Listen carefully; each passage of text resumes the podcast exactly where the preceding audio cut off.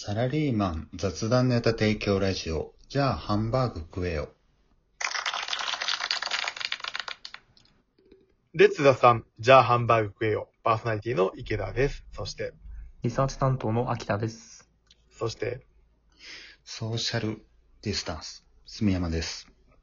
このラジオは、まるでお肉みたいとかのフェイクミートってもう肉食べたいんでしょ？じゃあハンバーグ食えよ。というような雑談ネタをサラリーマン3人のたわいもないトークでお送りする番組です。今回のテーマは、ビジネス用語でサラリーマン力を見抜け。その横文字って本当に必要なの？ということで、サラリーマンの日常に浸透してきたビジネス用語について話していきたいと思います。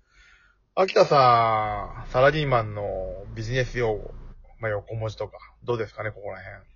うーん、やっぱり仕事してると結構聞きますよね。なんか横文字、あえてそれなんで横文字で言うんだろうみたいなうんことがあるなと。で、でも結構なんか知ったかで使ってる人もいるんじゃないかなと思いました。はいはいはいはい。なんか、多分皆さんご存知かと思うんですけど、グーランキングという、まあ、ネットのランキングサイトなんですけれども、そこでですね、えっ、と、実はよく意味を知らないビジネス用語ランキングというものがありまして、そんなランキングあんだ。有効票数が1179票。まあ、2000はいはい昨年の12月に行われたランキング、うんアンケートなんですけれども、うんうん。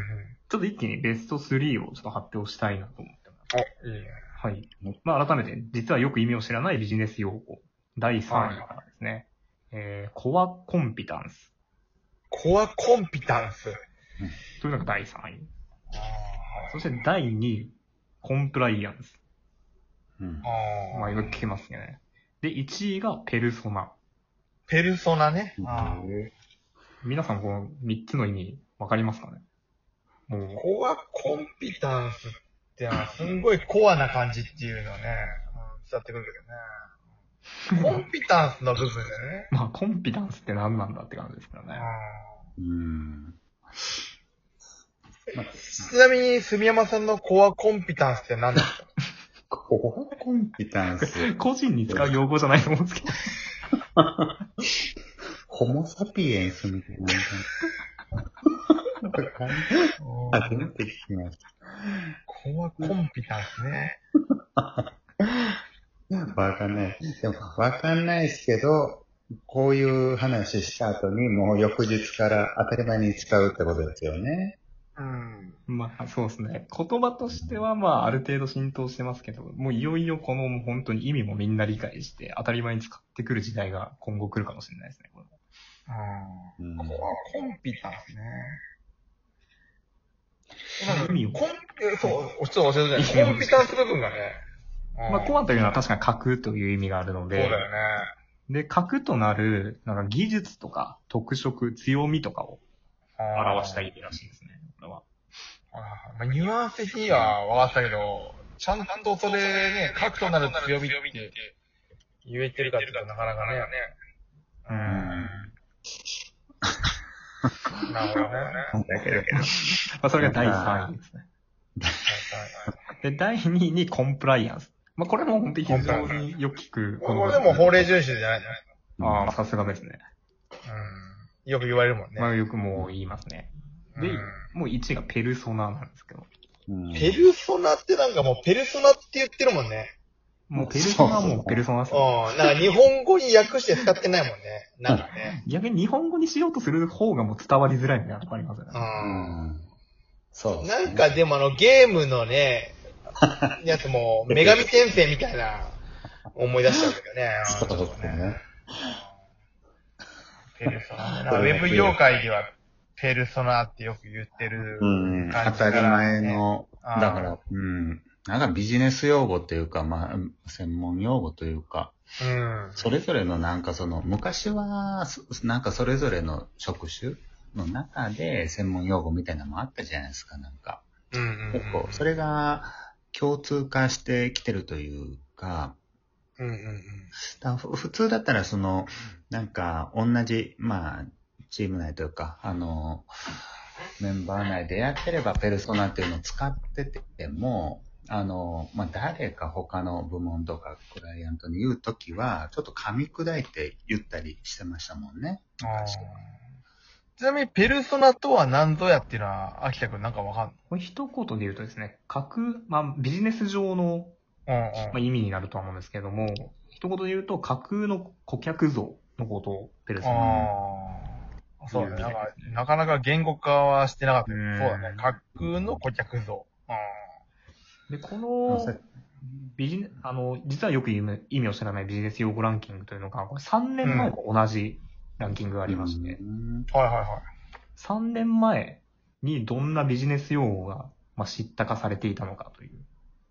ランキングがありまして、ちょっとこれも発表したいなと。はいはい。一気にベスト3からいきますね。うん。2016年の11月なので、まあ3年半ぐらい前ですけれども、うんうん。えっ、と、まず第3位が、アントレプレナああ、起業家。ー。おーで、第2位にアジェンダ。アジェンダってなんかもう、これもなんかもう当目次、たり前。目次みたいうん。な。これ当たり前に使ってますから。もで、第1位がアサイン。うアサインね。なんだろうな、アポ取る的なんか、押さえとくみたいな、なんか、雰囲気あるけどね。アサインはなんか、うん人員をアサインするとかで使います。そうそう、言うよね。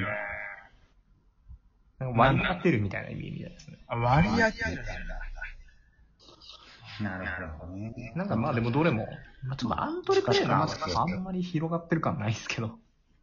あ最うん、まあ確かに今出してるやつってなんかわかんないくなりますけど、まあ使ってるっちゃ使ってますもんね。うん。うん、アジェンダとかも当たり前に使ってますもんね。そうだね。でも、なんか、こうこうやって聞いて思うのが、別にその、意味、意味分かってたから、使ってるから偉いってことないじゃないですか。仕事できるってわけでも。まあまあ、偉いとかはないね。でも、なんか、ちょっと専門用、あの、そのビジネス用語使いまくってたら、ちょっと仕事できる感出してるうんや。つ多いじゃないですか。多いかな。